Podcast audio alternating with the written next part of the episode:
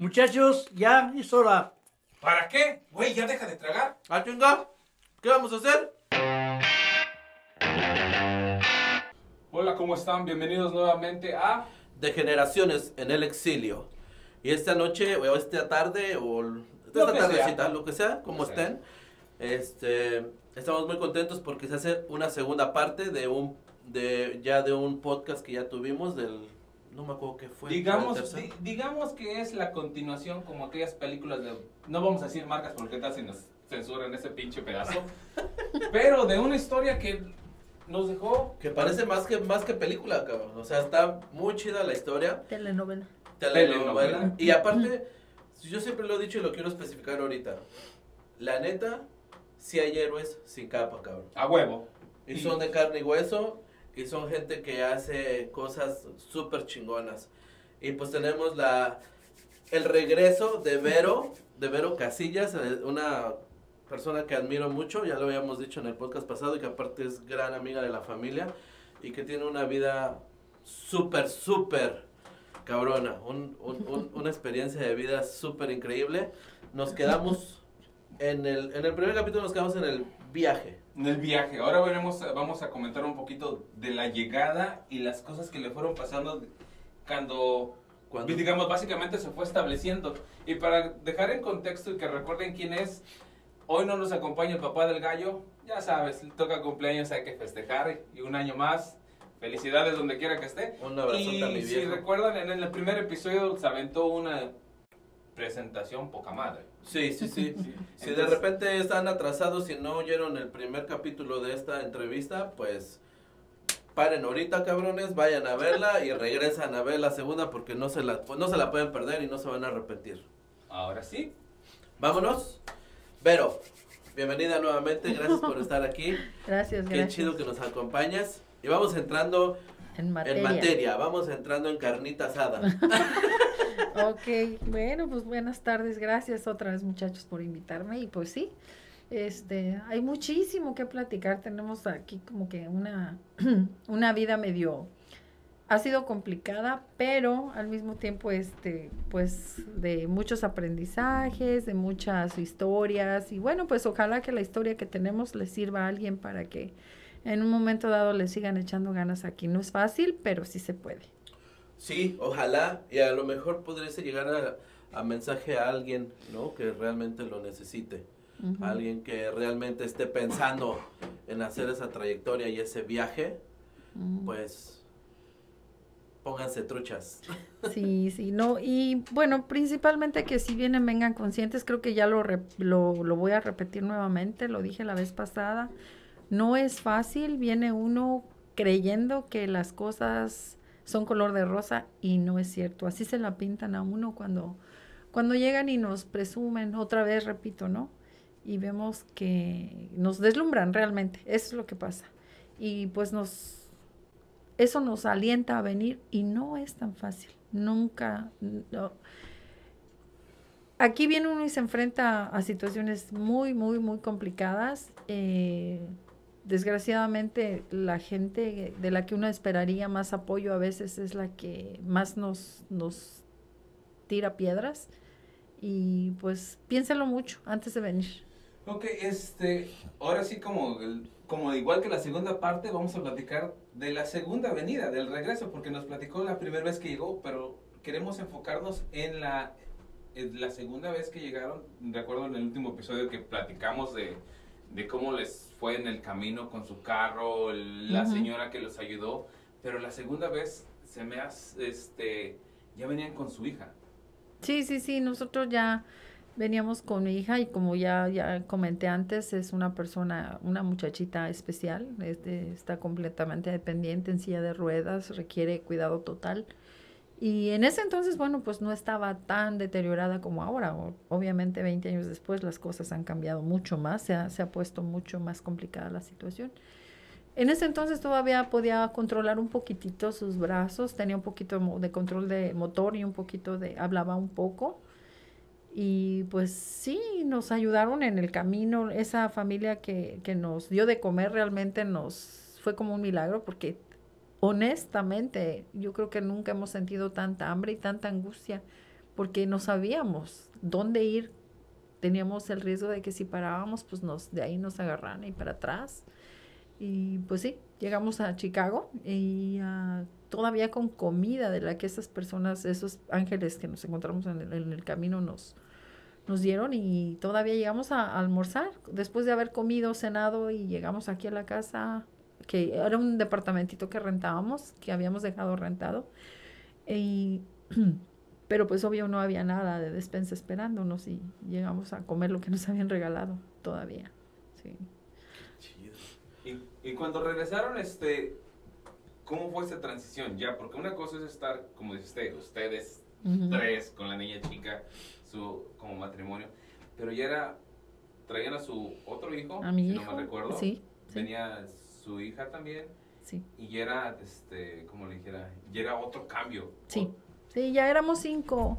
Obviamente más responsabilidad, más trabajo, más complicaciones porque pues de alguna manera nos fuimos adaptando con la niña chiquita, que para entonces ya tenía seis años, pero ya traer una persona especial que les requiere cuidados todo el tiempo y adáptate. Y teníamos, vivíamos en un departamento que había que subir escaleras, eh, que tenía 13, 13 escalones, los tengo bien contaditos porque era súbela cargando, bájala Todos cargando, sí, todos los días, entonces A y a buscar opciones. Primero, ah, y aquí es otro milagro que nos sucedió.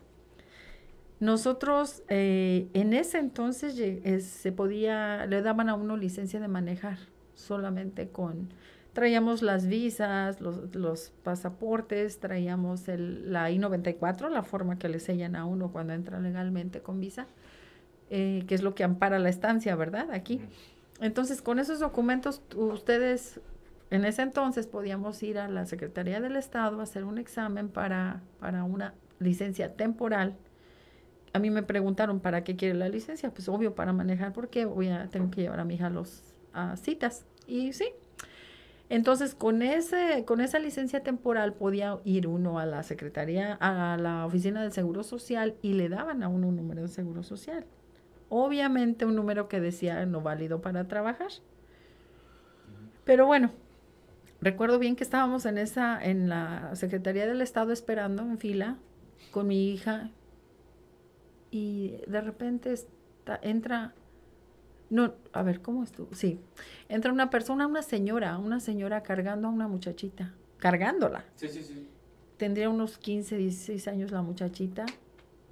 También cuadraplégica completamente, eh, sin control motor, y, pero cargándola. Y pues mi esposo y yo nos quedamos así como que, ¿qué onda? Va y la sienta en, un, en, un, en una de las, de las bancas y, y se acerca y nos pregunta que si esa era la fila donde hacían los IDs. Le digo, sí, se tiene que formar aquí.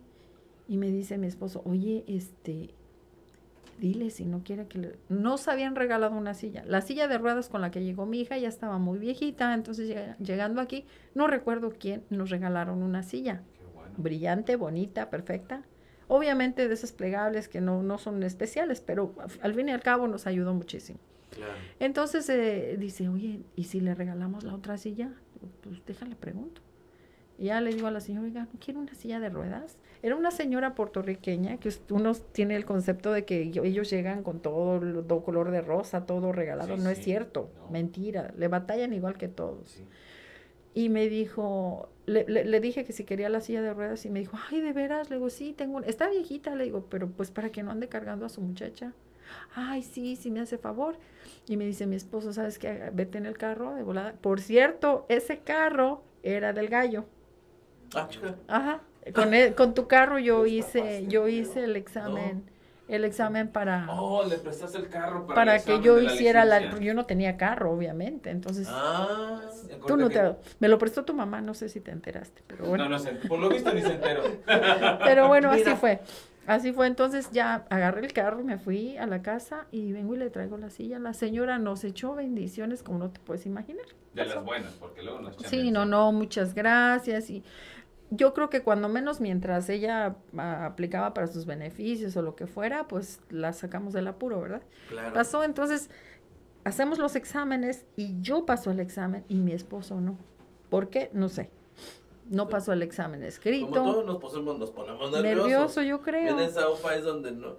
estás frente a una autoridad, Sí. sabes que no estás completamente legal haciendo Exacto. las cosas. Aparte la barrera, de, la barrera del idioma, exactamente. Entonces, pues él no pasa el examen, lo paso yo. Y de ahí, en cuanto me dieron la, la licencia temporal, nos vamos a la oficina del, del Seguro Social.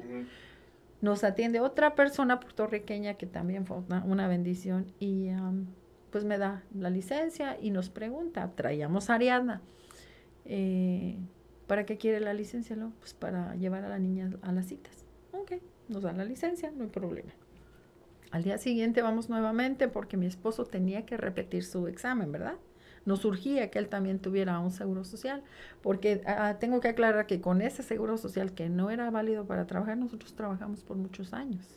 Yo fui a la escuela con ese número de seguro social. Sí, es que... ah, lo En que- aquellos años. En aquellos años. Era aparte- factible que llegaras con visa y pudieras requerir ese seguro social para cosas administrativas. Sí, Pero sí lo usábamos. la verdad es que lo usábamos para trabajar. Y, ell- y ellos saben, o sea, ellos Sí. saben, ellos saben hasta cuando las personas arreglan papeles y saben que estás trabajando con un, tel- un seguro ilegal y te dicen, a ver, me arreglas ese seguro ya que eres papel. Sí te dan al...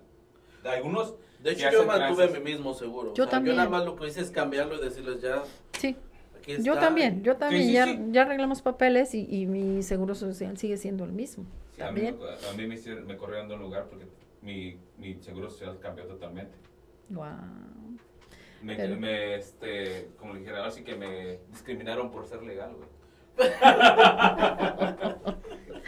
Pero Bueno. continuemos ya. eso- Sí, bueno, resulta que, bueno, pasa mi esposo y a la hora que en- entra para hacer el examen, para supuestamente lo registren para hacer el examen nuevamente, re- resulta que no traía la I-94. Nunca se la regresaron. Cuando, el día anterior que fue conmigo, que hizo el examen y lo reprobó, nunca le regresaron su tarjeta. Y Ah. se queda, nos quedamos en blanco los dos, súper angustiados. Entonces ya no iba Ari con nosotros, íbamos él y yo solos. Y le dicen, ¿y su I-94? Dice, es que yo se las di ayer. Y no me la regresaron. Y se queda la, la persona que le recibió los papeles, dice, ¿en qué caja, en qué ventanilla lo atendieron? Ya le dijo dónde. Y va y resulta que la I-94 de él estaba ahí en el escritorio, detrás a un lado de la, la computadora donde lo estaban atendiendo. ¡Wow! Sí, regresó. Sí, no, no, no fue un milagro, porque mira, llegó la persona que lo atendió y le dijo, usted, aquí está, dice, usted sabe las, la- el, La cantidad de el porcentaje de posibilidades que había de que este documento estuviera aquí. Es una en un millón, dice. Esto es como un milagro, así. Y pues ya él, nos quedamos sorprendidísimos, lo atienden, pasa su examen y otra vez en la travesía. Vámonos nuevamente a la, a la, a la oficina del Seguro Social. Estando ahí, pues ya pasa él y lo está, le están tomando los papeles y le dice la, la persona, es la misma que me atendió el día anterior a mí. Me dice, ustedes se van a quedar, ¿verdad? Y pues nosotros todos mosqueados, le dice mi esposo. Pues sí, dice, la verdad es que sí, nos vamos a quedar. Le dice, pero ¿cómo piensa mantener a esa niña? Le dijo la, la muchacha. La señora, muchacha, no será joven. Y le dice a mi esposo, pues no sé, dice, ¿no pensará usar este seguro para trabajar? Dijo la muchacha. Y dije mi esposo, pues no, dice, a menos que usted nos dé uno bueno. No dijo nada. La muchacha no dijo, no comentó nada, se regresó, estuvo haciendo el trámite, pues se metían con toda la documentación y no sé qué tanto hacían. Regresa y le dice, aquí están sus papeles, este, aquí están sus documentos, este es su número de seguro social, cuídelo con su vida porque pues esto depende mucho. Dice, y este, la tarjeta le llega en creo que dos semanas. Y le dijo, y cuide mucho su número porque con este va a poder trabajar. Pero por favor, no diga nada. Digo, de esto Sí, estamos sí, hablando sí. hace 20 años. Yo no recuerdo ni el nombre de esta persona. Bendecida. Eh, Muchas- no, no, no. Hay que entender que incluso en esos pedos burocráticos hay gente buena. Hay Hay gente de buena, todo. exactam- Exactamente, y eso por cada quien pasamos. Yo Ay, para- También puede haber gente mala. No, sí, a mí me tocó, güey. Cuando, cuando mis, mis créditos de trabajo, güey, aquí, güey, en mi oficina de, de que está acá, me mandaron al trabajo, güey. Me cerraron la pinche ventana. Mm. Tuve que ir al que está en la Quetzal y la Fullerton. ¿Y sabes dónde me arreglaron, güey? En el que la está en la Lala. villita. Oh, no, amiguito. Ujú. Llegó la señora, Dios me, ya de cuenta, ya sé a lo que vienes, cabrón, dame tu papel en cinco minutos, no hago eso. Y me traspasaron mis créditos que ya tenía.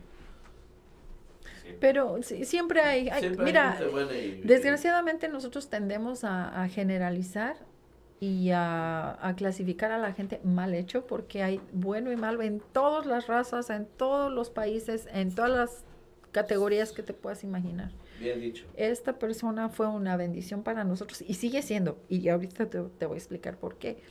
El hecho de que ella le dio, le- ella le dio un seguro social a mi esposo como si él fuera ciudadano. Porque él pasó los E-Verifies, Ajá. su seguro Sí. pasó como Pasó si como si nada. Nunca le pidieron ningún otro documento, nada. Entonces dijo, le dijo así, guárdelo, cuídelo con su vida, con este va a poder trabajar, dice, para que mantenga a esa niña. Wow. Sí, es que Así. muchas gracias. Cuando Sí, que sí, sí, fue una bendición. Que, esté, que la sigan bendiciendo. ¿Quién- así, no sé quién mucho sería, no sé cómo, no sé, nunca Sí. supe su nombre, cómo se llamaba. De hecho, la oficina la cerraron, donde de esa, esa oficina de seguro social la cerraron des, poquito después. No creo que por eso, ¿verdad? No, no, Espero que no por eso. no. Pero ya ves que se van mudando, porque como que rentan los edificios y todo eso, ¿no?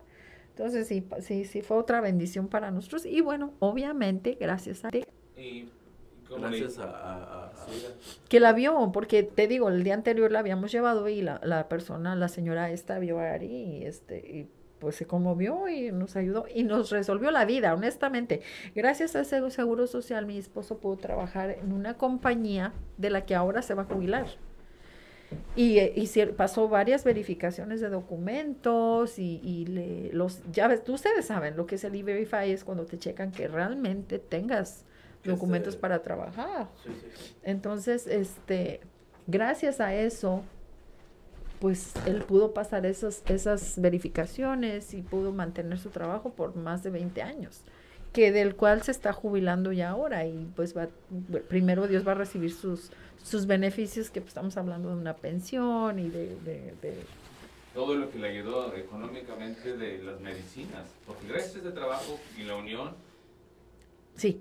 Hubiera sí. sido, no puedo decir, casi imposible pagar los No, de hecho sí, imposible. Y te voy a decir, de, definitivamente, una vez no alcancé a recoger el medicamento de mi hija y yo trabajo en un hospital, eh, un doctor me hizo un fa- el favor de darme una receta y me dijo, mira, te voy a dar una receta para las seis pastillas que necesitas para estos dos días, el fin de semana, pero te voy a dar una receta para todo el mes por si te sale más barato, la que te convenga, la que puedas comprar.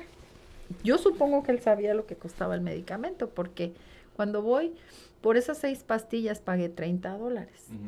El medicamento para todo el mes me salía en 600 dólares.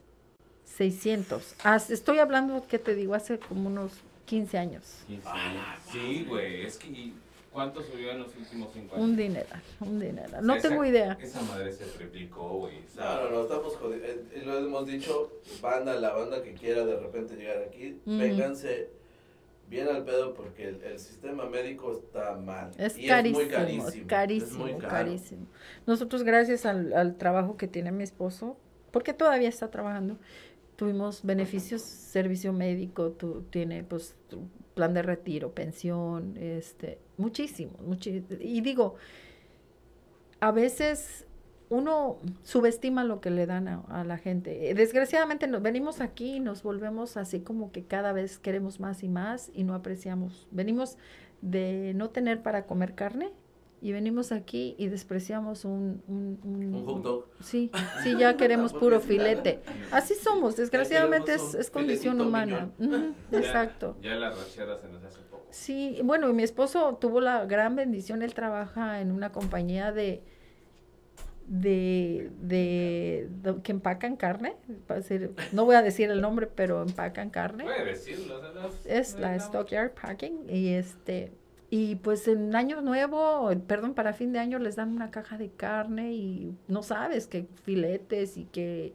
y ribeye y que cajas de esto y cajas de otro y luego les venden a, a precio muy muy económico carne a ellos también A los empleados. a los empleados. Entonces nosotros siempre hemos comido carne, carne buena, carne de, de muy, muy, muy buena calidad, cortes finos, porque tenemos el acceso con él, ¿no? Eso sí es algo que voy a extrañar ahora que se retire. Mucho. Ahora que se retire, Sí, ya hombre. cuando vaya a las tiendas de autoservicio diga, Dice, "Ay". ay, yo lo que, que comiera así, la cara así. Sí, sí. Mi ribeye de dos pulgadas. Sí, te lo juro. Sí, sí la verdad. cuesta ir a los, a los pinches buffets de carne. Es caray. caro, es muy caro, sí. sí. Sí, yo incluso esta vez fin de semana empezaba a ir con mi esposa a comer al rato y me decía, y si vamos a tal, al buffet de carne, ¿usted sabe cuánto cuesta? Y digo, no, ya, Pues- ya no conviene, ya no comemos como antes. ya no cobramos nosotros, pinche lugar, ya vamos. Ya nos da la gota. Ya. Deja tú que nos dé la gota, güey. Ya ahorita, como a- yo ahorita ya en la actualidad, usted lo ha de saber que trabaja en un hospital, ya hay, la mayoría de personas en Chicago se vacunó para salir a la calle, güey. Ujú. Sí, sí, sí. Ujú, De hecho, venimos de, de que mi esposo se, se pusiera la vacuna porque, bueno, él por otras circunstancias no se la había puesto. Estábamos en México con Ari. Y bueno, eso es otro capítulo de la, de la historia que también. Eso es lo que vamos a ver. Es que está bien chido. ¿Quieres Está- que- Se está armando la historia bien bonito. ¿Quieres que me brinque hasta allá? O No, no, no, no, no, no. ¿Seguimos? Usted quiere- No, usted- pero es que a ver. Y eh, hay, que. a- gracias a- al trabajo de, de, de, de Sig y de tu esposo, Ujú, pues se fueron acomodando cosas. Claro, Y fue. Es, esa parte la cubrió él. sí. Pero tú. Oh, bueno, es que... ¿Cuántos? eh, ¿Tú cómo estuviste trabajando? ¿Y yo- cómo, sí. cómo llegaste?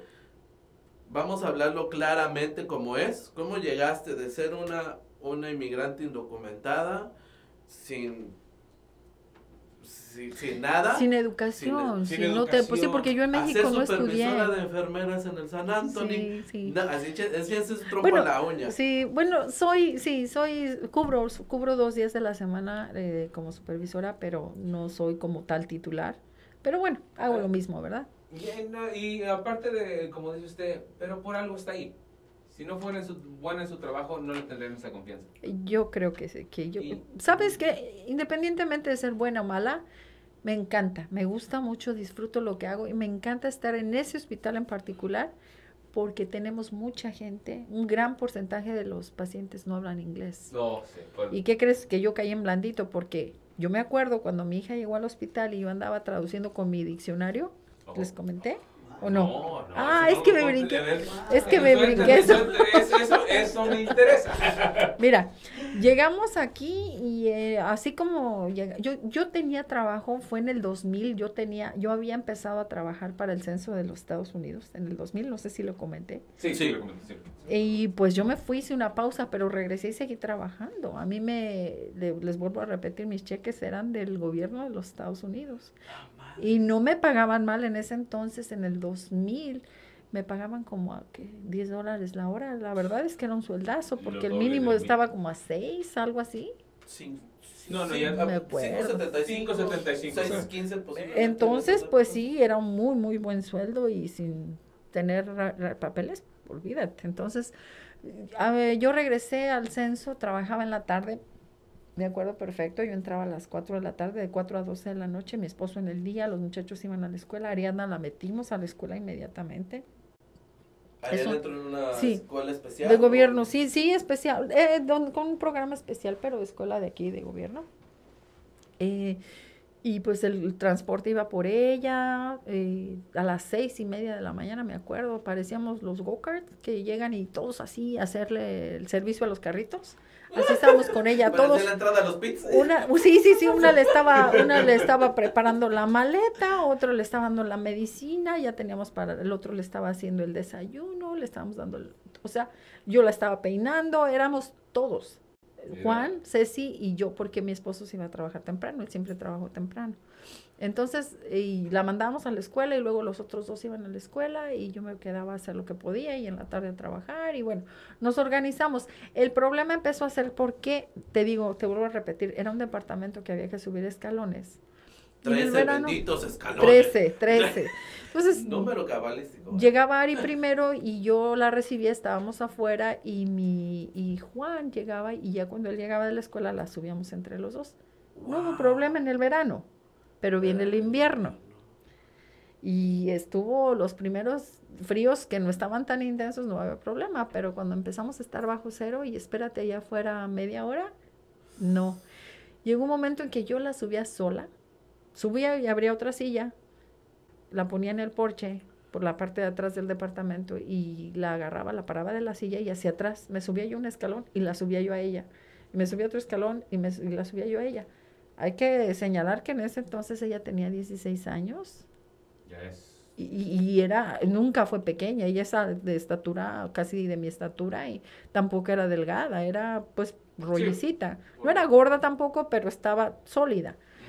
Entonces, cárgala y así, la subía, la sentaba en la silla y por, para adentro. Entonces, ¿cuánto tiempo puede uno hacer eso? Es complicado, empezamos a buscar otra cosa, otra bendición. Fíjate, todas las, todo lo que nos ha pasado, empezamos a pensar en, pues vamos a comprar una casa, pero ¿cómo? No tenemos dinero, no, crédito más o menos, porque nos dijeron, eh, para hacer un crédito hay que sacar algo en, en abonos y pues, ¿qué vamos si nos compramos una tele y un microondas? Con eso establecimos nuestro establecer- crédito y con ese crédito estábamos en ese proceso de pensando con la idea, pero no sabíamos por dónde empezar y un día me hablan por teléfono. Hey, soy tal y tal, ¿no les interesaría comprar casa? Y yo, sí, claro. ¿Cómo ¿Por nos hago? no? Y que hago una cita y rapidito la eh, que por cierto se hicieron amigos nuestros, unas personas, unos, una pareja colombiana, nos ayudaron con el proceso, compramos una casita y rapidito hicimos una rampa y pues se solucionó el problema. Pero en ese entonces fue cuando le soltaban a cualquiera créditos, que por eso se colapsó el, el, el- el mercado. todo el mercado en, en el bolsa de 2007, valores. 2008. Le soltaban créditos a toda la gente pero eran unos intereses, nosotros nuestro interés era 13%. Ahorita Sí, que sí, güey, o sea, 13%. Eso, es lo- eso es lo que pasaba, como, digamos, no tenía crédito, entonces las personas se aprovechaban. O sea, te daban tu casa, güey, y te pedían tu porcentaje, pero en el momento los intereses básicamente era intencional, que sabían que tú no ibas a pagar eso, güey. Entonces ya después que hacía el banco, se perdían las casas y ellos recolectaban el dinero, güey. O sea, recolectaban la casa y volvían a vender esa misma casa. Sí, sí, sí, pues fue un negocio redondo. Sí, Sí, fue sí, una... Para ellos, Para uno, ellos, sí. uno como, como comprador era un, era un martirio, pero nosotros mantuvimos la casa con muchos sacrificios. Mi hijo Juan tenía 15 años, 16, y se iba a trabajar todo el verano. Él se iba a las oficinas a trabajar. Eh, y así como llegaban sus cheques era para pagar la, la mensualidad de la casa porque no alcanzaba. Y bueno, también tu mamá me metió a trabajar en el bar, en una Ah, a recoger piano los bar. a recoger los abrigos. Yo yo estuve y me lo dejó por años. Estuve 10 años en ese bar trabajando. en las noches. en las noches. Yo trabajaba de de 7 de la noche a 5, bueno, dependiendo del día de tre- entre 3 y 5 de la mañana. 3, 5 de la mañana. Y era Todos eh, los días, no. no, no, no, porque ya nos organizamos después y había otra una persona que me ayudaba, porque pues yo era la titular, obviamente. Y este, y trabajaba, eh, trabajábamos, nos alternábamos, yo trabajaba tres, cuatro días, cuatro días y ella y el resto de Fíjate lo ella. que es otra chamba que no habíamos, nadie había platicado todavía hasta ahorita, pero básicamente es el coche, que es recoger el abrigo de la persona, le das un numerito, ¿no? Para Sí, que ande sí, en el sí. bar Sí. libre sin el abrigo en Sí, el claro, invierno. exacto, exacto, porque pues sí, es, es, es muy estorboso y es un lugar, es, es un lugar muy pequeño. Yo creo que tú lo conociste, ¿verdad? Sí, sí, sí. Este, y, y- Yo trabajé de ballet parking ahí. Fíjate. Eh, pero era, era todo un show estar ahí también. Pero bueno, eso no, eh, eh, creo que eso No no es tan relevante. Aquí la cuestión es que, bueno, nos establecimos, eh, metimos a Ariadna rapidito, la tomaron en el Shriners, que también, mis respetos para ese hospital, es lo mejor que nos pudo pasar en este ¿El mundo. hospital cuál? Shriners. El Trainer, que es el especialista para niños, ¿no? Eh, En sí, la aquí en la Oxford, sí, lo- la recibieron, así como llegamos, le empezaron a hacer exámenes, y yo te digo que ella llegó en el 2000, a- en julio del 2000, y en el, en marzo del 2001 la operaron de la espalda, ¿te acuerdas que había Oh, dicho que es- tenía la escoliosis sí. y, sí, la operaron y... y Pero gracias a la aseguranza del No, no, no, ¿O no, fue por parte no. del gobierno? esto fue, eh, ellos son, Son sin fines de lucro, Ah, ellos son fines de- todo Para la lo banda gratis. que está por ahí no sepa, Sí. hay un hospital para niños sin fines de lucro. atienden atiende. problemas ortopédicos y neurológicos. Es una maravilla. Es un hospital que para mí era un sueño estar ahí. Y a Ariana le encantaba. Bueno, al punto, estuvo como mes y medio hospitalizada. Le fueron dos cirugías y estuvo muy, muy mal. Y eh, cuando la dieron de alta ya no se quería ir. Ella salió llorando. Y me dice la trabajadora social, ¿por qué llora? Le digo, es que no se quiere ir. pues sí. Y dice, ¿tan buenos somos? Le digo, no, no son buenos, son excelentes. Excelentes. Wow. De veras, una, una maravilla el hospital. Ayudan y sin, sin que uno pague un peso. Eh, y bueno, ahí fue donde yo empecé, me nació la vocación por ser enfermera. Ahí eh, me- las enfermeras, las asistentes me ayudan, me enseñaron muchas cosas. Yo empecé a aprender cómo manejar el equipo, cómo atender a un paciente, en es- pues particularmente a mi hija. Y yo hablaba unas cuantas, poquitito de inglés. Entonces yo andaba con mi diccionario, me llamaban para traducirle a otras mamás que hablaban menos que yo. Con, con mi diccionario, te lo juro. Pero Y no había Google Translate. No, había- cuál, ni no a habíamos- teléfono, no ni a celular no. llegábamos. Sí había, pero O sea, pues era eran de- carísimos. El Entonces- inglés español. Sí, entonces ahí empecé, ahí empecé, me- alguien, el una de las asistentes se llamaba Jackie, me dijo, ¿por qué no estudias? Y yo, pues, ¿cómo? No, pues así, así, me fui, empecé a estudiar, tomé la, el, el, gru- el curso para ser asistente de enfermera. Pero primero tuviste que aprender inglés. Fíjate ¿O que ¿Cómo le hiciste? Es yo que- ya había estado hablando, a- a- a- estudiando inglés, ¿te acuerdas que te digo que desde que ¿Te llegué que y nunca lo dejé? Ah, Nunca lo sí, sí, dejé. sí, sí, sí. Yo seguí, yo hice todos mis, todos mis cursos básicos de inglés desde el, yo, Que estás al sexto nivel, ¿no? Sí, y ESL, cuando, y lo cuando yo me tenía que salir de ahí, la maestra que era la que me, me empujó para irme de ahí, me dijo, mira, lo que yo te podía enseñar ya te lo enseñé aquí, necesitas seguir adelante, necesitas ir a este otro colegio, una señora americana, una güera, linda, súper, súper, súper padre, me dijo, vete a, a aplicar para que hagas cursos ya por, por, ah, por créditos. Créditos para el colegio. para el Y yo casi me puse a llorar, no, yo no me quiero ir de aquí. Dice, pero es que aquí no vas a progresar. Me corrió prácticamente, Sí. me empujó para que me fuera y ya, seguí, me fui al colegio y seguí tomando inglés por créditos. Y después, pues que me dio que me tomé una de matemáticas y que una clase de biología y que una clase de esto y que la otra. Cuando me di cuenta, yo ya hasta tenía unos cuantos créditos. O sea que cuando yo hice la, la- el, el, el- tomé el programa de, para asistente a enfermera, yo ya tenía algunos créditos de, eh, de, de colegio. Y estando en la carrera, en las prácticas de asistente, la enfermera con la que, a la que yo le estaba atendiendo a sus pacientes me dijo, ¿estás estudiando para enfermar, enfermera? Y le dije, no, ¿por qué no? Le digo, pues es que ya estoy muy vieja. Yo tenía 36 años. 30 Wow. Sí, a los algo así. 36 años empezaste a estudiar para enfermera. para enfermera. Y le dije, dice, ¿tú cuántos años crees que tengo yo? Vuelvo y repito, otra güera, una señora americana también. Le digo, no, pues ni idea. Dice, tengo 50 años. Dice, ¿sabes cuánto? Le digo, sí, pero tú ya eres enfermera. Y me dice, pero yo acabo de terminar el año pasado. Ah, Ah, la madre. Ajá. Y- Entonces y- nunca es tarde. Nunca, es tarde. nunca es tarde. Nunca es tarde Y me para dijo, hacer lo que mira, hacer. ve a la escuela, así te tardes 10 años. ve al- Ah, no, y todavía le dije, pero es que yo no hablo inglés. Y se me queda viendo y me dice, ¿estás, hablando, conmigo? sí. Le digo, pues sí, pero no es suficiente. Dice, con eso que estás, estás, me estás entendiendo y te estoy entendiendo, con eso es suficiente. Dice, mira, si no lo haces, van a pasar, así te lleve 10 años, hazlo. Dice, porque si pasan 10 años y no lo haces, vas a voltear y vas a ver qué, tiempo se fue y dónde quedó tu tiempo, qué hiciste con tu vida. Entonces, pues Y otra, neta, o sea, otra bendición en mi vida esa persona. No recuerdo nombres, no recuerdo nada, pero de que me ayudó muchísimo. Ella me, me puso la idea en la mente de que yo podía ser enfermera. Entonces, bueno, pues seguí, seguí en la escuela, seguí estudiando al mismo tiempo. Llegó un punto donde yo tenía ah, traba- dos trabajos, tres, hasta tres trabajos de tiempo, de medio tiempo. Como la mayoría de nosotros hemos Sí. hecho, ¿verdad? Sí, sí, pero acuérdate que pues nosotros tenemos aparte la situación de Ari. Es que algo- yo lo comenté en el episodio pasado. Ustedes han sido unos soldados. Ustedes han sido una gente que ha estado al pie del cañón con esa niña Mm. porque no es fácil. Vamos a, a poner un poquito más en contexto la situación de Ari. Ari no tiene movimiento motor. Está en una silla de ruedas o en su cama, en su casa. Sí. Entonces hay que darle de comer. O sea, estamos hablando de, básicamente, para que la gente entienda el concepto, estamos hablando de una bebé de tres, de... Grandota. un- sí, una bebé de...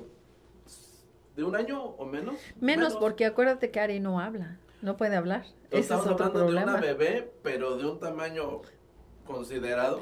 Sí, de un, un- Y que hay que cambiarle pañal, hay que Exacto. darle de comer, Sí, hay sí, que sí. moverla, porque si no, se le hacen llagas. le hacen exacto, llagas. exacto. hay que estar ahí 100%, 100% en todo, este, no solamente cuidándola como una bebé, porque sí, un bebé tiene esos, esos cuidados, pero más aparte, los cuidados del, de la enfermedad, ¿no? Ujú, de todo lo ujú, que exacto, conlleva sí, todo sí, esto Sí. mantenerla a ella bien. La verdad es de que yo lo dije, son unos soldados, han estado al pie del cañón y ahí es donde yo digo lo que te comentaba, sí hay héroes O sea, sin sí. capa. sin capa. Y estamos en la actualidad de que muchos idolatran a personas tan frívolas y que, los que en verdad son héroes, tanto la señora que nos... Por cosas del destino hasta fue una de las primeras personas afectadas durante esta pandemia. Aparte, o sea, y es lo que está, sí es cierto, o sea, Donde mucha gente decían... aparte de ser héroe en su casa, en su su familia, casa, es un héroe en estar al pie del cañón, en el sector de salud, sin rajarse, porque sí me comentaste varias cosas, sí hubo muchas enfermeras que dijeron, Oh, hasta sí. aquí llego, ¿no? Sí, sí, mi sí. vocación de Sí. enfermera ya no me paga lo suficiente, suficiente para, para arriesgar mi vida. Sí, y mi familia. Sí, sí, sí, porque no, este, no, no te expones tú. La verdad es que no sabíamos, no sabemos todavía gran cosa del, del COVID y am, en ese entonces pues menos, cuando empezó el año pasado, a estas fechas era un desastre. El hospital estaba horrible, estábamos llenos de, de pacientes y gente, sí, mucha gente sin seguro médico, Seguro médico. muchísimas, porque creo que es el único o de los pocos hospitales que atiende personas sin seguro médico aquí en, en, en la En el ciudad. área de Chicago. Entonces, sí, teníamos muchísima gente. Nos, mucha gente critica que no es que ahí los, ahí se mueren los pacientes. Pues, mira, a- alguna compañera me, me comentó, ya no trabaja con nosotros y me dijo, es que dicen que ahí dejan morir a los pacientes. Y yo le dije, a ver, a ver, mujer, tú me conoces, ¿verdad? ¿Cuántos años tenemos de amistad? No, pues tantos años. Ok. Conociéndome a mí, ¿tú crees que yo voy a dejar que un ser humano se muera? Digo, se me hace absurdo que alguien haga un comentario así, porque te lo juro que no estamos, ay, rascándonos la panza o viendo, ay, que se va a morir, pues que se muera. Obvio, no. Estoy en el Face en lo que el Es, paciente no, está no, allá. no, no la- nos, nos, nos, nos la rajamos ahora sí, como te digo, tratando de mantener a la gente, a la gente ah, viva. Porque no es nada más de que, ay, pues ya le puse la medicina y ya no es cierto. Con el COVID tienes que estar ahí, tienes que estarlos succionando, tienes que estarles dando oh, una terapia respiratoria, estar al pendiente de, de medicamentos, llamar al, de- al doctor y entrar. Nosotros éramos los enfermeros y los terapistas respiratorios somos los, y las, las asistentes somos los que estábamos con el paciente. A veces los médicos llegaban y desde afuera, no, pues hazle esto, dale aquello. Los doctores Le son héroes al- de lejos. De lejos. No todos, aclaro, no sí, todos. O sea, cada quien, o sea, que hizo su juramento según lo que Sí, sí, y sí. hay gente, yo diría, gente que ama su trabajo y gente que realmente, como decíamos, Van por lo que este, les pagan. Por lo que les pagan y aunque no les guste su trabajo, pero le- le- también cuando estudiaron dijeron, estudia esto porque esto es lo que te va a dejar dinero. Ujú. Y si ya invertiste 10 años de, en carrera, pues... Qué bueno, no son tantos años, obviamente. Para mí fue mucho porque yo tuve que aprender inglés primero, acuérdate. Sí, sí, pero lo que me refiero de, de los doctores que Ah, muchos sí, no, sí, sí. son más o menos cierta y yo te le voy a decir una cosa y me importa un carajo, güey, que se enteren, pero yo tengo personas, güey, que familiares que estudiaron medicina y de qué sirve que lo estudiaron si no la practican. O sea, y ya cuando llegó el, ya cuando llegó el pinche madrazo de la, de la pandemia, se lavaron también las manos. Pues es que Sí. es, es que hay que tener vocación para ciertas Exacto. cosas, ¿no? No, y, y de- en todos los, en todas las Pero aparte las tú ramas. has, tú has vivido de, de, de propia experiencia lo que es tener un paciente, o sea, Sí, tú has vivido toda tu vida y eso, güey, hace La una diferencia. diferencia enorme. Es- es- me acabas de ahora sí que lle- lleva momentos en nuestra pendejez que se nos abre, que se nos abre este, la cabeza y las ideas, güey. Y es de decir, es que usted desde que tuvo a su hija, la vocación de enfermera nació ahí.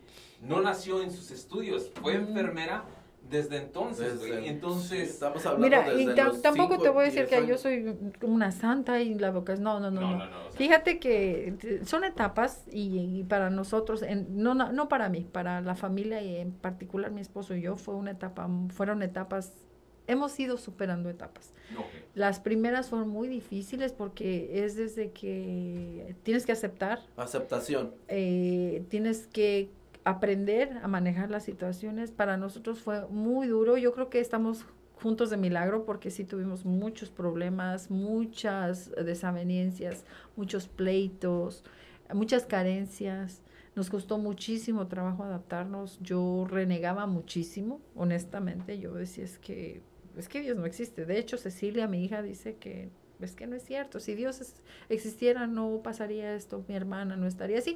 Pero ahora yo entiendo y con la, digo, si los años sirven de algo, pues a que nos tienen que ayudar a, a madurar, ¿no? Y a pensar mejor las cosas. Y eh, ahorita que habla de eso, le- yo le platicaba al gallo que este, yo soy ateo por estudiar mucho la Biblia. Mm. O sea, el ateísmo me llegó a temprana edad y dije, sabes que esto nomás no cuadra. Y eh, pues cierta, hasta cierta forma entiendo lo que dice su hija de... Pero mira, trátalo, trata de verlo de esta manera. Mira, ¿cómo apreciarías tu salud si no hubiera gente con quien compararte?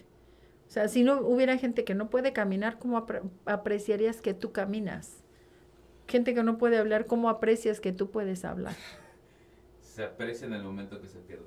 Exactamente. Entonces, tú no quieres llegar a perderlo para apreciarlo, ¿verdad? Entonces, por eso tiene que haber ese balance. Tiene que haber gente que padezca y que tenga todas esas, esas necesidades especiales para que tú aprecies lo que tú sí tienes. Desgraciadamente no, no todos lo vemos así.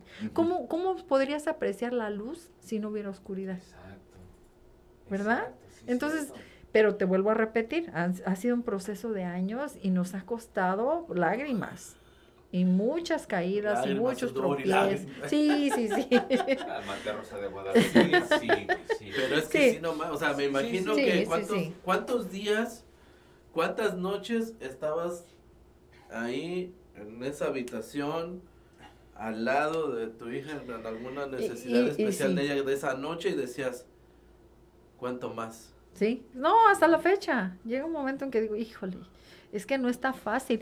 Pero bueno, tengo que también aclarar que pues nunca he estado sola, jamás he estado sola. Esa ha sido la gran diferencia, yo lo mencioné antes. Yo tengo una familia súper unida que siempre me ha echado la mano. Digo, la ma- familia inmediata, que somos mi esposo, mis otros dos hijos y, y yo, ¿verdad? Y de ahí échale cuentas mis hermanas, mi hermano, mi mamá, mi, mi, mi, mi padrastro, que en paz descanse, mis cuñados, mis sobrinos, mis tías. O sea, ha habido mucha, mucha, mis cuñadas en menor medida, pero también mis cuñadas. Entonces, siempre ha habido alguien que nos eche la mano, siempre, siempre. Somos una familia muy bendecida, gracias a Dios. Y yo creo que el vínculo o el, el, el nudo que ata a esta familia es Ariadna.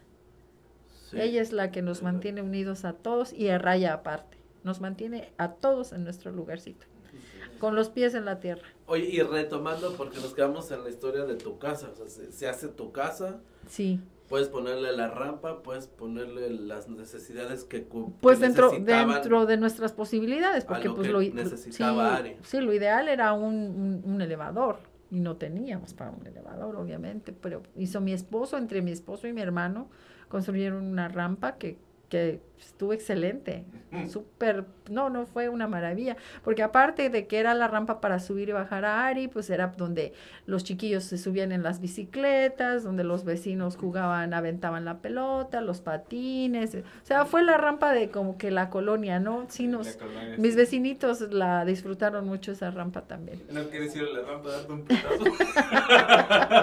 Yo la hubiera disfrutado mucho. Sí, me imagino, me imagino. La rampa de los Eh, sí, sí, De Y pues, ¿qué te digo? Seguimos, seguí en la escuela, pero aquí cabe aclarar también que, bueno, yo pude estudiar gracias al apoyo de mi esposo. Si mi esposo no hubiera tenido el trabajo que tenía, la, la, los beneficios que tenía, el seguro médico, etcétera, etcétera. Y aparte la disposición, porque cuántas parejas, cuántos esposos hispanos hay que no quieren que la esposa vaya a la escuela o que trabaje o que se supere, ¿verdad? Eh, De hecho, dentro de la familia, nosotros nos, nos invitaban a fiestas y era los sábados, yo tenía prácticas los domingos, aunque usted no lo crea, los hospitales funcionan todos los días de, de 24 horas de todo el año, ¿verdad? No hay, no paran.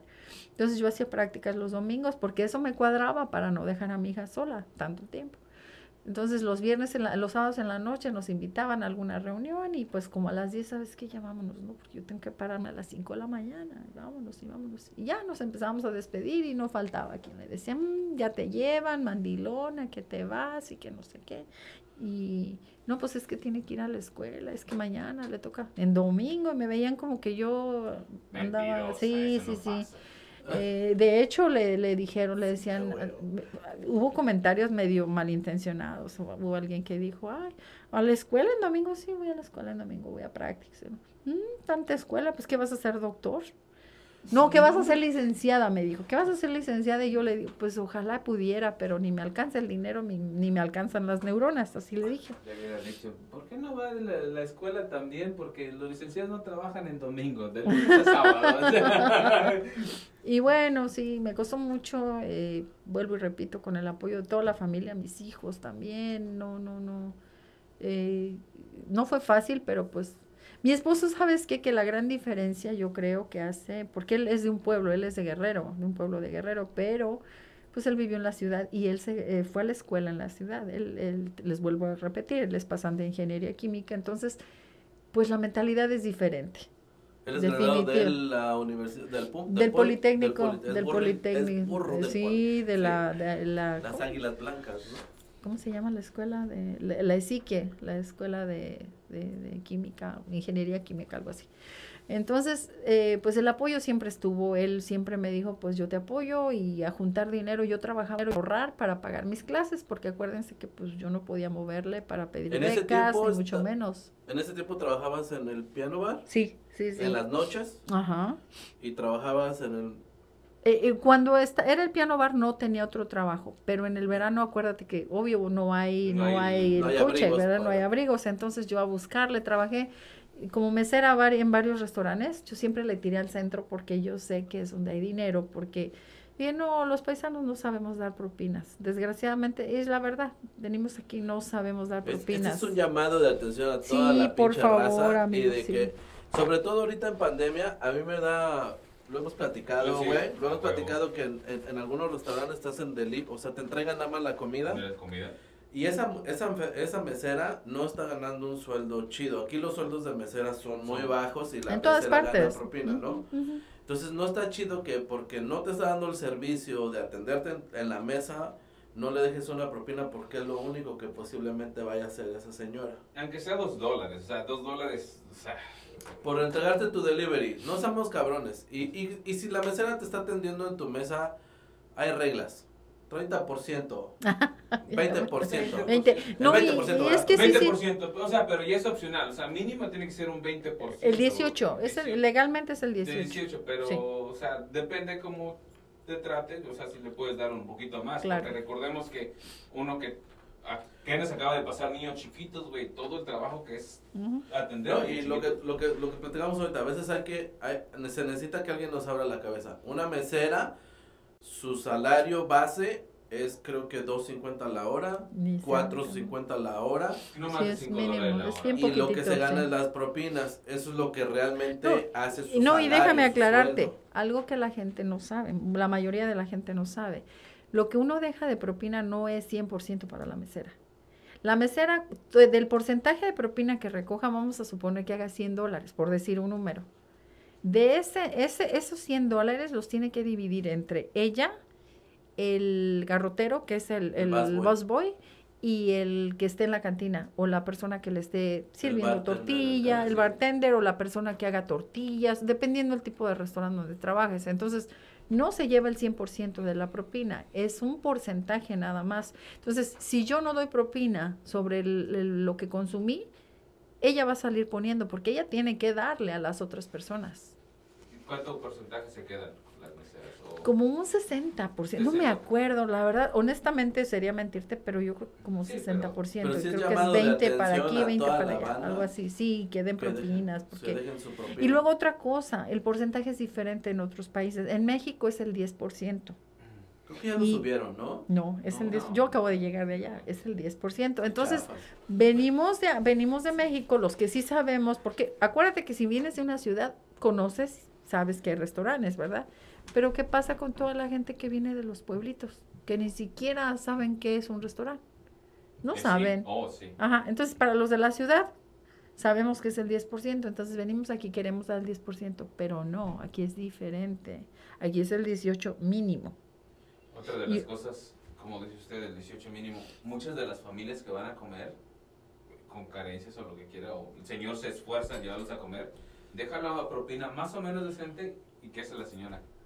¿Por qué le dejaste tanto? ujú. El señor se da Está la bien vuelta. guapa la mesera. Sí, ¿Te la quieres A amarrar? huevos, sí, Sí, sí, sí, sí. serio, Me ha tocado verlo muchas veces. Yo, por ejemplo, con mis dos mi esposa trabajaba los sábados, güey, y yo de ley los sábados en la mañana llevaba a mis hijos a los, al desayuno. sí. Y entonces, luego te dabas cuenta que decías, no me jodas, o sea, sí, ¿por qué esto? ¿Por qué el otro?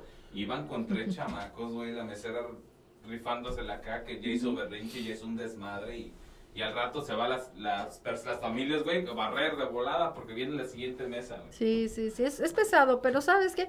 También lo disfruté mucho. Me gustó mucho ser mesera. Ser la- mesera. los restaurantes donde estuve me trataron muy bien. Aprendí muchísimo.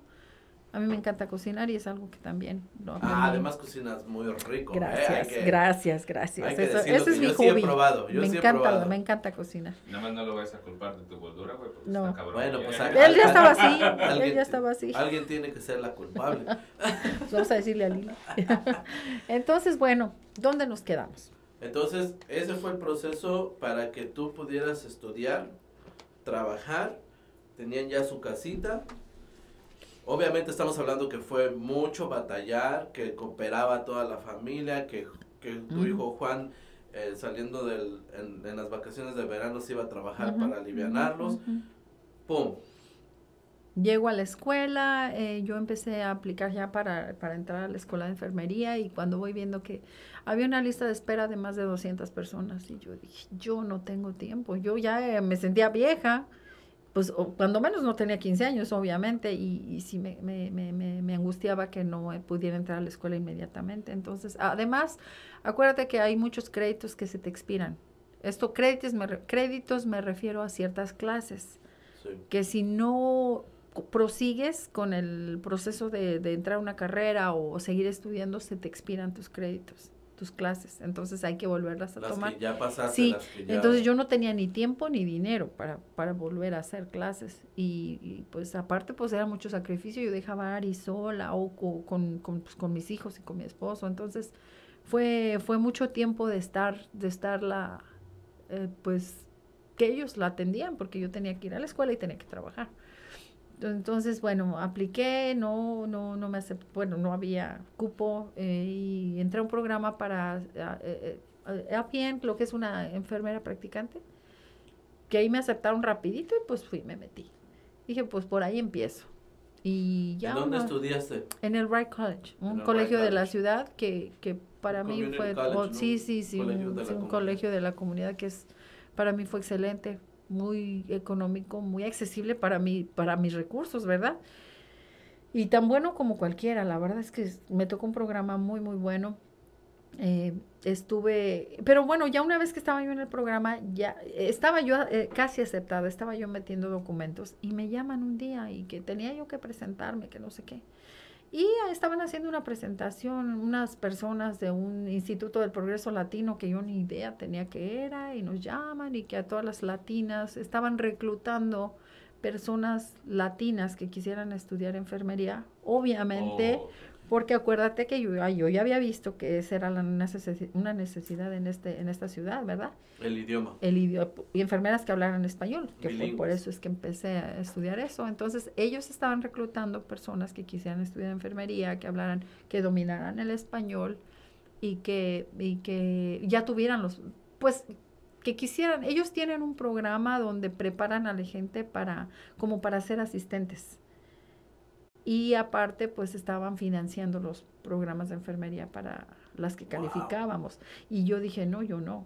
Yo sabiendo mi condición, acuérdate que pues yo solo tenía el número de seguro social y yo no quería moverle nada. Yo dije, no, yo no, yo no, yo no. Y me llamaron y me dijeron, es que si no aplicas, pero no les dije por qué. Me dijeron, es que si no aplicas, no vas a, no, no, por, por, el, por medio del programa nuestro, no te van a aceptar. Y ya no, pues así sí. Y pues me aceptaron. Yo nunca dije mi situación, ellos nunca me preguntaron. Y yo entré con ellos. Ellos me pagaron toda la carrera. Ellos me, yo ya había pagado mis clases, pero ellos me reembolsaron el dinero. Me pagaron la, todo el año de escuela y terminé. Cuando yo terminé, me ofrecieron trabajo con ellos. Yo con hice. El progreso latino. Con el progreso latino, yo sí, yo di clases dos años con ellos.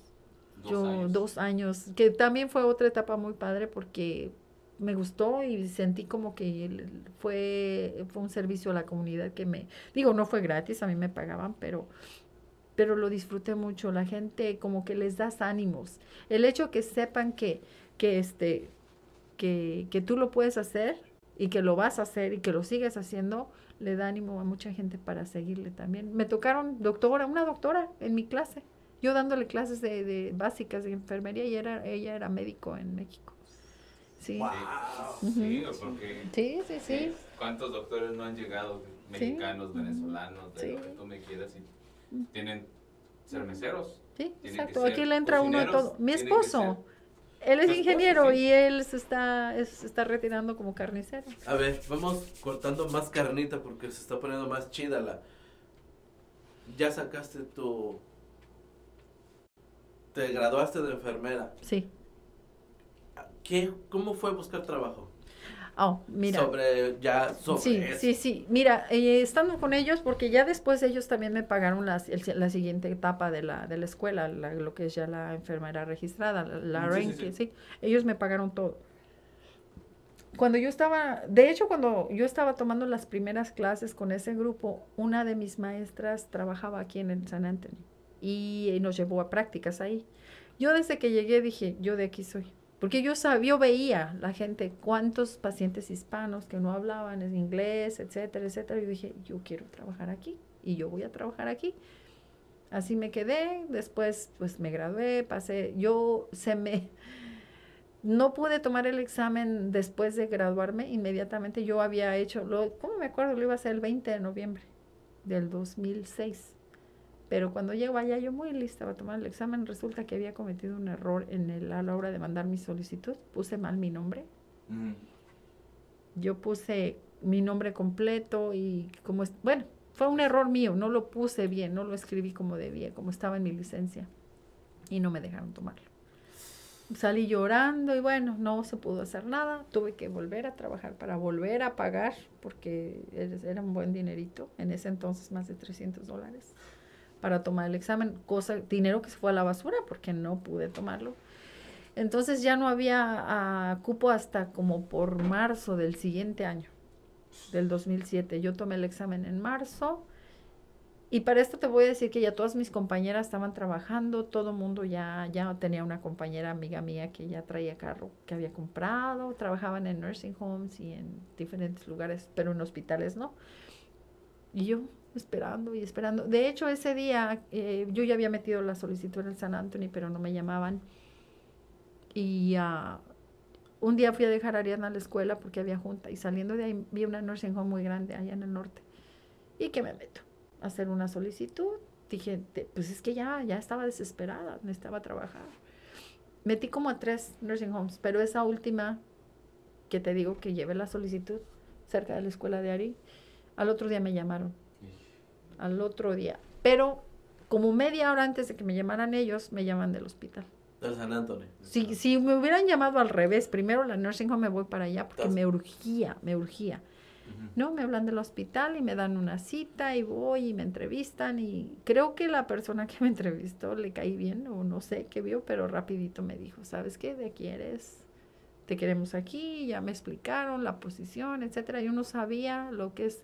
Tuve tanta suerte y una bendición tan grande que la posición en la que yo estuve desde el principio no fue con el sueldo mínimo. Siempre me pagaron un poco más por por la noche, porque siempre he trabajado de noche, y porque yo soy más flexible, trabajo en diferentes unidades, diferentes pisos. Ok. Me entrenaron, ellos me entrenaron ahí para trabajar en diferentes pisos. Entonces, eso de ser supervisora es para mí como otro de los pisos donde yo trabajo. Yo me considero, sigo siendo una enfermera de piso, pero hago como funciones de supervisora cuando me necesitan, lo cual, bienvenido, ¿verdad? Me entrenaron también ahí y me gusta y creo que lo estoy haciendo más o menos bien. La es- gente me quiere y me, me- me ayuda mucho. Y eso ahorita que está hablando, decir que no sabe, este, yo creo que desde que llegó, desde la entrevista, sea, lo que notaron mucho fue la actitud. Sí, ¿sabes qué? Yo le hice hincapié a la persona que, ¿sabes qué? ¿Por qué? Me dijo, ¿por qué quieres trabajar Es que aquí? es chingona, güey. Es pero chingona. sí, y es que todo- Bueno, todo sí, cuenta la- también, también. Hay que... Cuenta la actitud de, de decir, o sea, si ya te metiste Me voy. a huevo, si, si no, pues, Ingesu. Vamos a agarrar el toro por ¿Sabes qué? Yo creo que le convenció a esta persona, una, una señora güera, también, o otra güera americana, muy linda, me dijo, ¿por qué quieres trabajar aquí? Yo dije, pues primero porque yo veo que necesitan enfermeras que hablen español porque sus pacientes son hispanos. Le digo, y segundo, pues porque de alguna manera quiero estar del otro lado. Yo tengo una persona, le, le expliqué la situación con Ari, le dije, yo he visto, yo quiero tratar a los pacientes como yo quiero que traten a mi hija. Wow. Y Sí, rapidito, güey. rapidito me, Ese- me esa es tomaron. la pinche actitud que se, quiere, se tiene, güey. No mames, es que sí. Es que volvemos a lo mismo. Tú ya estabas. En el, Era, en el, era en el enfermera ramo. antes de graduarse. Sí, antes de estudiar el- la profesión ya Sí. estaba ahí. Por Sí. algo está ahí. Pues por obligación realmente, pues a, a mí me tocó, la vida me puso ahí. Ujú. O sea, y pues ni modo, hay que sacarle provecho, ¿verdad? Y pues eso hice. Y ahí sigo, en ese hospital tengo 14. Cumplí, Bueno. ayer cumplí 14 años. 14 de años 12 de enfermera, ¿eh? Que, bueno, vamos a. A grandes rasgos, porque sería imposible cubrir todo lo que está lo que te ha pasado en la vida. Sería imposible. Yo sé que hay muchas anécdotas que se nos van a quedar ahí guardadas. Pero llegamos a la parte donde ya están estabilizados, ya están bien. Y que ahora pasa otra cuestión, ¿no? ¿Con Ari? Ajá. Pues sí, obvio, eh, es un desgaste, ¿no? No, Todo, todo, si el metal se acaba con el, con el roce, ¿verdad? Con el- se desgasta, pues el cuerpo humano se deteriora. Ariana está muy deteriorada, le ha cambiado la vida, o sea, de dos años para acá su situación ha ido así como que empeorando poco a poco, poco a poco, poco a poco, pero el año pasado con la pandemia pues nos acabó de joder porque mi hija es muy social, es una persona muy social, le encanta ir a restaurantes, le encantaba ir a restaurantes, le encantaba ir a conciertos, al cine, a fiestas. Tú sabes, Carlos, te consta que cualquier lado que sal- nos invitaban, si era posible, y- o íbamos todos o no iba nadie. Claro. Lo sé. Así, ella, somos un, un grupo, somos siempre juntos con ella, porque ya después mis hijos se casaron y ya es diferente, pero Ari, su papá y yo, a donde íbamos siempre los tres. Entonces, viene la pandemia, se cierra todo, se acaban las fiestas, se acaban los cines, el teatro, los restaurantes, etcétera. Entonces, ella se, se empezó a, a des- a- su- Desgastar. a desgastar más su condición, a ponerse más y más crítica al punto de que pues el año pasado, a finales del año pasado, eh, prácticamente dejó de comer, estaba, estaba muy mal. Nosotros honestamente pensamos que ya estaba llegando al final de sus días. Y pues a, el, el- a finales del año pasado, el 31 de diciembre, para ser más, más concretos, nos juntamos, mis hijos y nosotros, con mis, mis- mi yerno y mi nuera. Y pues hablamos de la situación y Cecilia sugirió que nos la lleváramos a México porque pues sí se veía muy mal, muy, muy, muy mal. De hecho, le costaba trabajo hasta respirar. Oh, Eh, pánico. ¿Sabes qué fue? Depresión. Ahorita Sí, viendo, depresión, era depresión. Estaba muy deprimida porque Sí, nadie nos iba a visitar. Nosotros después ya compramos una casa más grande, con un jardín muy bonito, etcétera, Es casa etcétera. más Bonita, bonita. Sí. Y además la compraron por ella. Específicamente para Ari. Sí, porque- encontramos una casa con totalmente accesible, con una recámara especial, con un baño especial, todo para una persona con en es que las condiciones lo de Ari. es bañar a una Sí, güey, sí, persona sí. de treinta y tantos años. Sí, sí, sí. Sí, no, sí, sí, sí, sí está cabrón. O sea, cargarla, güey, a la cargarla, pinche, a la, a la bañera, es, o sea, a mí me platicaba tu esposo, Sí, este, sí, sí, sí, que él ya, ya tiene problemas en la espalda. No todos, incluyendo Ceci. No son todos en la familia, incluyendo a todos Cecilia. Y todos son el desgaste de que... Ceci tiene problemas de la columna también, porque desde chiquitita. A Ceci le tocó desde chiquita entrarle, ayudarnos con la niña y, y su pues, hija y yo, todos. Pero bueno, De sangre ya. entonces decidimos que pues, nos pusimos de acuerdo y empezamos a armar un plan de que nos íbamos a ir a México con ella, pensando, honestamente, pensando que ya sus días estaban contados, limitados. De hecho, nosotros el- la espera del final de diciembre al 23 de enero, que fue cuando nos decidimos irnos, decíamos, es que no va a llegar, y no va a llegar, y no va a llegar, y bueno, eh, empezamos a checar opciones de cómo nos la llevábamos.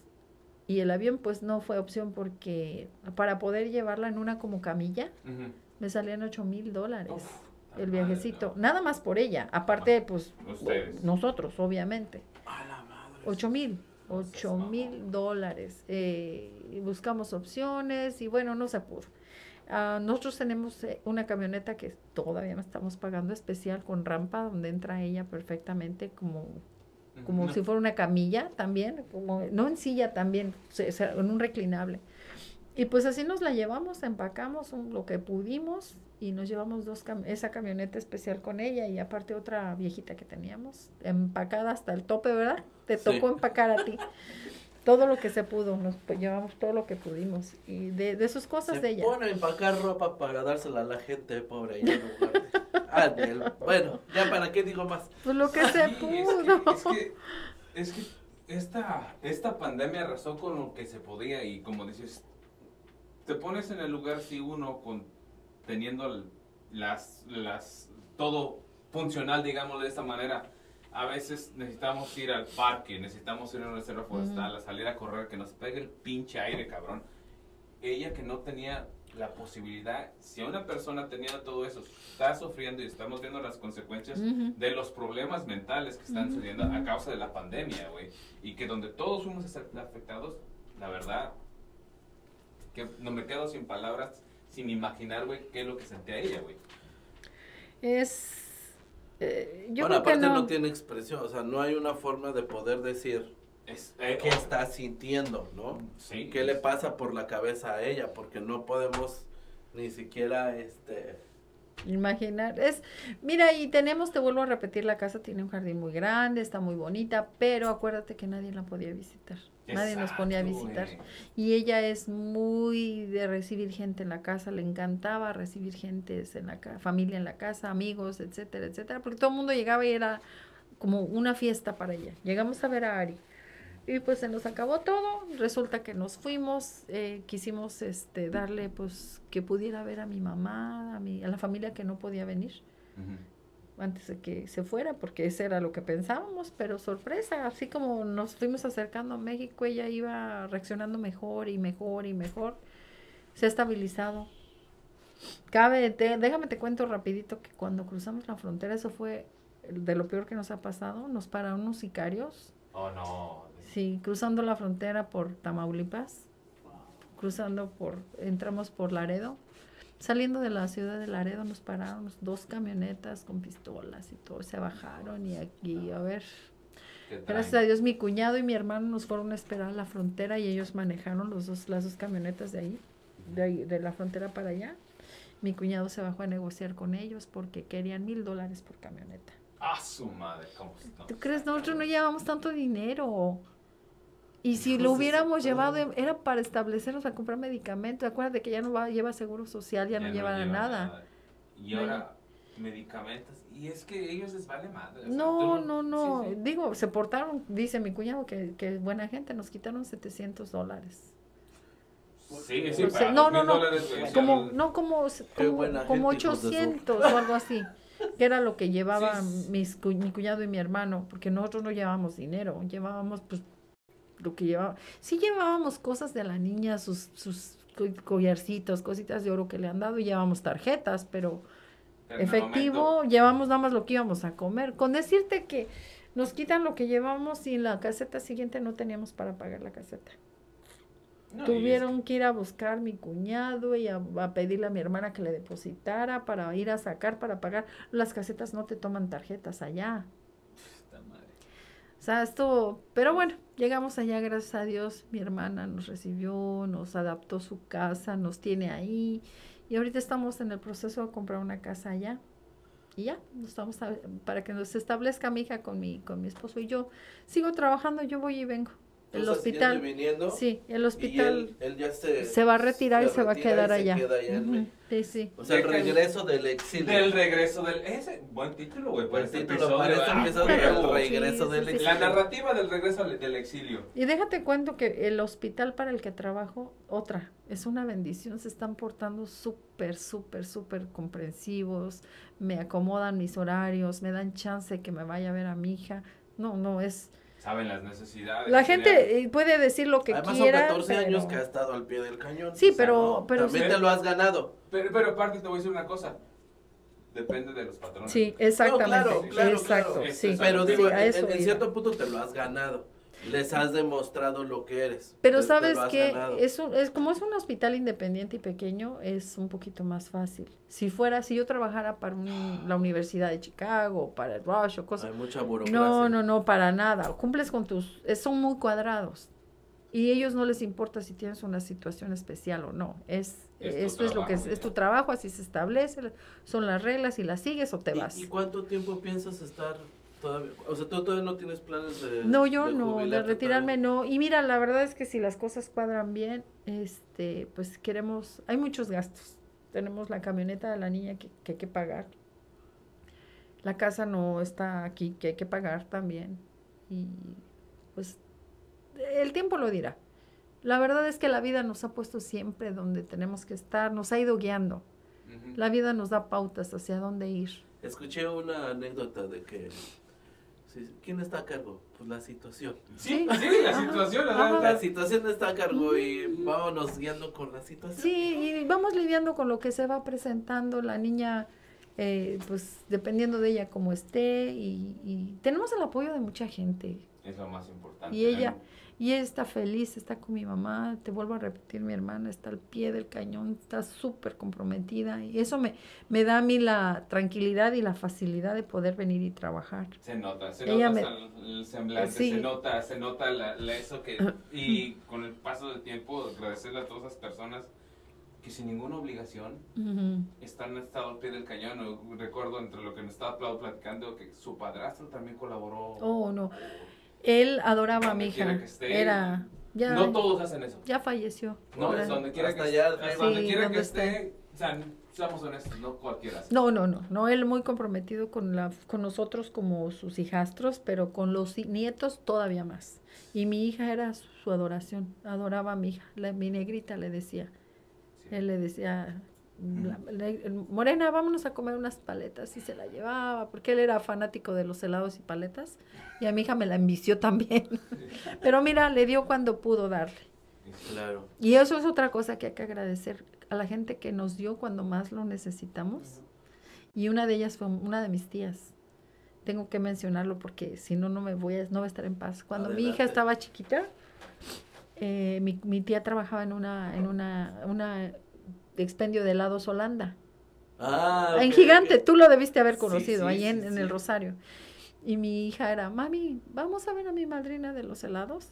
Vamos a Gigante, era porque iba de gorrona mi hija y la cargaba, tendría tres, cuatro años, y la cargaba y la llevaba con cucharitas de prueba y mi hija probaba, si había 50 sabores, 50 sabores probaba. Y- Y la paleta especial y tenga mi princesa y la adoraba y mi hija feliz porque pues era...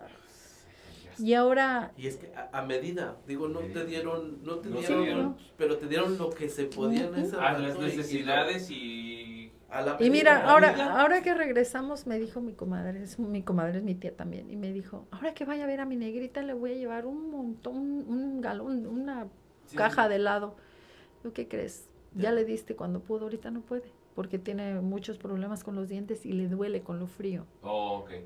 Muchas gracias, te lo agradezco en el alma, pero cuando pudo, le diste y mucho. Exactamente, a las personas hay que darle mi- cuando se puede, ya cuando no, ¿Ya ¿Para ahorita para qué? ya no, ya el remordimiento de conciencia es más grande que realmente lo que ganas de apoyar a las personas. Sí. Pero de ante todo un, un agradecimiento a toda esa gente. A toda esa gente. Toda esa gente que, que se cruzó en, en tu viaje, que se cruzó en tu vida, que hizo que todo esto pasara y Y que... se vale llorar, güey, ¿eh? No, no, no. No, no, no, sí, eh, digo, Sí. la verdad es de que volvemos a lo mismo, es una experiencia de vida para muchas personas, ojalá que todos hayamos aprendido y entendido muchas cosas que a lo mejor no es tan fácil cuando no escuchamos de primera voz de la gente que está pasando las cosas y a lo mejor nos podemos poner un poquito en esos zapatos, ¿no? ¿Sabes qué? Yo creo que si no estamos, en, si no podemos ponernos en los zapatos de los otros, cuando menos no hay que ponerles el pie para que se caigan. Y si podemos echar la mano, ¿por qué no? Y aquí cabe mencionar otra vez tus papás, Marta, tu hermana, ustedes, toda tu familia, mi amiga Elena, que digo, Elena también que es mi amiga ahora y que nos ha ayudado muchísimo, pero Blanca, por ejemplo, mi jefa, yo trabajé, déjenme rapidito, yo trabajé en Taesa, lo que era una aerolínea mexicana hace muchos años, sin papeles, y yo pasaba a migración, aduanas y como si nada. En el- trabajé en el aeropuerto hace años. Aeropuerto Internacional, uno de los más ocupados del país. Exacto. Y la que Sí, fue mi jefa, en, en- esa, la, la- terminal sí. internacional. Terminal Sí. Internacional. y la que fue mi jefa ahora es también de mis mejores amigas. Entonces, de cada lugar que trabajé me he llevado una, una buena amistad. Pero hay, cabe mencionar que hay especial, gentes muy especiales que si no hubiera sido por su ayuda y su, am, su consejo, no, está, no hubiéramos hecho lo que hicimos. Que Y tu mamá se la rifó, tu mamá con nosotros, Carlos. Y entre tu mamá y Blanca, realmente ellos, gracias a ellas, nos pudimos hacer lo que hemos hecho. Así hay que, gracias especiales a, a esos, esos ángeles que nos llegaron a la vida. Yo, de los yo la soberanos verdad Casillas. eh, quisiera este, cerrar un poquito ya es, es todo esto, Mm. pero voy a hacerte una pregunta, espero y no te incomode, pero tú puedes mejor que nadie decirnos, tú como mamá de una, de una, de una niña especial, ¿cuál, ¿qué sería la mejor forma de nosotros, gente normal, gente de afuera, Que no está en esa situación. Que no estamos, ajá, pero cómo tratarte, cómo tratar a esa niña especial, porque muchas veces yo veo que somos tan ignorantes y tan pendejos que a veces de lejecitos, a veces no sabemos cómo interactuar con una persona así, no sabemos qué hacer. ¿Cómo tú, como mamá, te gustaría que se tratara a tu hija? Y ojalá no sea un consejo para toda esa gente que está allá afuera, que tiene una situación especial y que sepamos cómo, cómo aproximar eso, cómo, cómo, cómo estar más en eso. Se- se- sí. ¿Sabes qué? Es, eh, es una pregunta un poquito complicada porque eh, cada condición es especial. En el caso de Ari, yo te puedo decir que a ella, y no a mí, a ella le gusta que la traten como si fuera cualquier otra persona. Que le hables normal, que la saludes normal, como lo hace tu hermana. ¿Tú has visto cómo le habla Marta a Ari? Así, ¿qué onda, güey? ¿Cómo has estado? Y no manches, y que no sé qué. Eso es lo que a ella le gusta, que no la vean como, como, Algo como algo, alguien diferente, como alguien que necesita una atención especial. A ella le gusta que la traten normal, como a cualquier otra. Obviamente ella aprecia los besos, los abrazos, le encantan los regalos, le encanta, pero más que nada le encanta que esté la gente cerca de ella.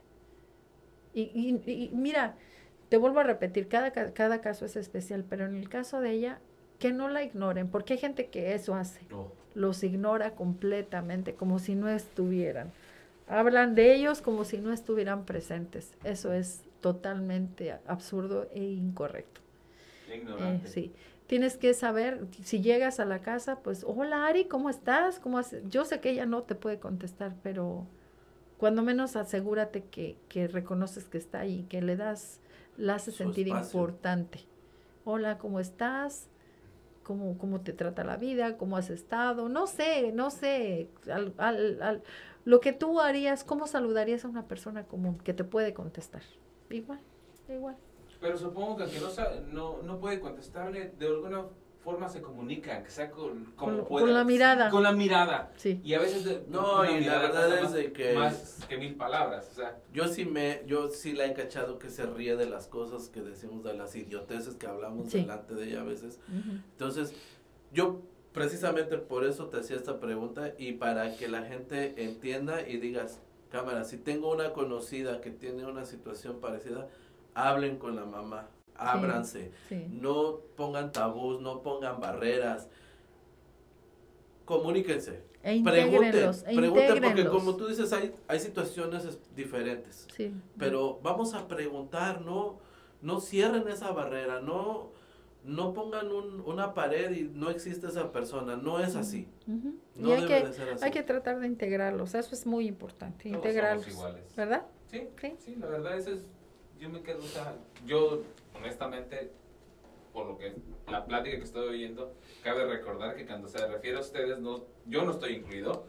Este, sí, yo simplemente soy un, como le dije desde el principio del proyecto, somos un portavoz para las personas de lo que quieren expresar.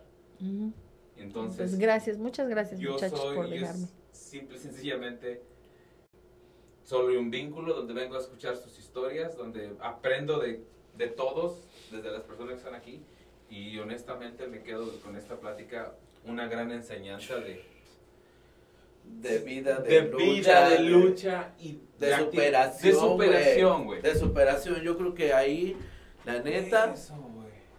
a los treinta y tantos años sacar tu carrera, no es tarde, nunca es tarde, cabrones, luchen, sigan soñando, lo hemos repetido en este episodio, en estos episodios todo el tiempo, sueñen y luchen por esos sueños. Sabes que hay que aprovechar todas las ventajas que te, que te, que te brinda este país. Este país tiene tanto que ofrecer, nada más que uno no lo aprovecha a veces. Se va uno por el camino equivocado. Es más fácil echar la chela. Sí, echar- esa, exactamente. Y Pero, bueno. aparte de, de echar Bueno, la chela, no vamos a, porque a lo mejor nos patrocina un día Corona, güey. Oh, güey, También que chupen. Ah, no. Si nos patrocina, te juro que cambiamos el estudio, güey. Sí, Sí. No, sí, entonces, eh, Pues vamos a cerrar, ¿no? Vamos a cerrar. Vámonos. vámonos y... Vámonos, muchas gracias Vero. No, Fue gracias increíble estos dos capítulos. si no han oído el pasado, no sé qué putas están esperando, vayan y oigan el pasado y entiendan lo que lo que fue una experiencia súper cabrona. Sí, súper cabrón y que nos ha dejado con la boca abierta y que ah, digamos que es solamente muy poquito que realmente que es algo comprimido. Sí, muy, de todos muy comprimido, años, de sí. todos los años y todo, de todas las enseñanzas, aventuras, No se malos quedaron- ratos, buenos ratos, amistades y toda esa persona que, que les ayudó, que de alguna otra manera con su granito de arena los, los apoyó infinitamente. Gracias, porque no hay más, no hay más que decir. No hay que más que decir gracias, gracias a toda esa gente, gracias a toda la gente que, que estuvo y que se cruzó, que se Exacto, cruzó que se cruzó en el el camino. de- Sí, porque perfecto. incluso hasta los que trataron de ponernos el pie de alguna manera, fíjate que me hicieron el favor de echarme para adelante. lo que no Sí. lo que no te mata te hace más Eh, fuerte. sí, sí, sí, ¿No? sí, sí, sí, sí. Y un mensaje final que nos quiera compartir. Pues, ¿qué te digo? Pues creo que ya está todo dicho. Muchas gracias, muchachos, por invitarme y ojalá que la gente que nos escucha, vuelvo y repito, que están en México y quienes están pensando venir, de veras, evalúen la situación, piénselo muy seriamente porque no es fácil. Nosotros somos, creo que, una excepción grande. Nos, no fue fácil y nunca va a ser fácil. Eh, es más complicado de lo que la gente lo, plane, lo plantea, la- de lo que nos muestran. No crean el 100% de las historias que nos dicen de que no, es que yo voy, yo tengo, yo hago, yo, ve, yo, yo, yo soy Juan Camaney, no es cierto, no siempre es cierto. Eh, acuérdense que sí se ganan dólares aquí, pero también se gastan dólares. No viene uno a barrer el dinero, cuesta mucho trabajo y venimos a hacer los trabajos que acuérdense que, que los americanos no quieren hacer o la gente que nació aquí no quiere hacer. O sea, es Sí, no muy son difícil. trabajos fáciles. Exactamente. No son trabajos es- fáciles. Está muy, muy, muy complicado. Piénsenlo mucho y no dejen lo poco que tengan en sus países por venir a sufrirle acá, porque me ha tocado ver casos muy, muy tristes, muy tristes. Entonces, por favor, Cámara. mucho, mucho, mucho. Pues igual, yo me quedo con un sabor de boca increíble. Gracias, gracias por, por habernos compartido toda esta historia. Y pues lo de siempre, banda, sueñen, sueñen en grande y luchen por esos sueños.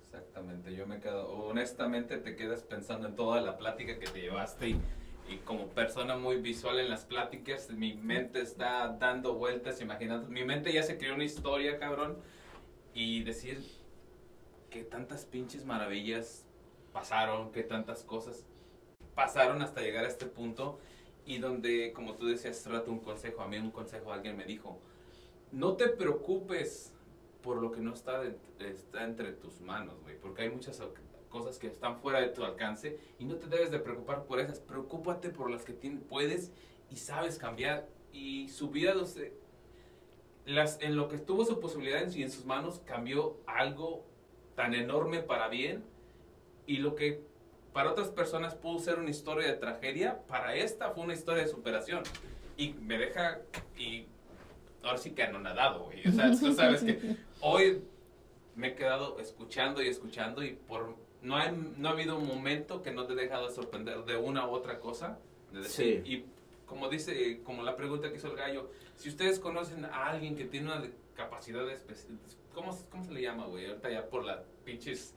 Una, dis- una discapacidad, o Discapacidad. alguna capacidad diferente. Ya, porque es educarnos sobre esas cosas porque como conforme pasa el tiempo y los correctos del, del lenguaje, a veces ya, aunque es una palabra que sabemos lo que significa, ya la toman como ofensiva. Ah, sí, entonces- sí, sí. Sí, entonces, eduquémonos, seamos más empáticos Y preguntamos. y preguntemos. No hay pregunta pendeja, excepto la que el gallo y yo hacemos a veces.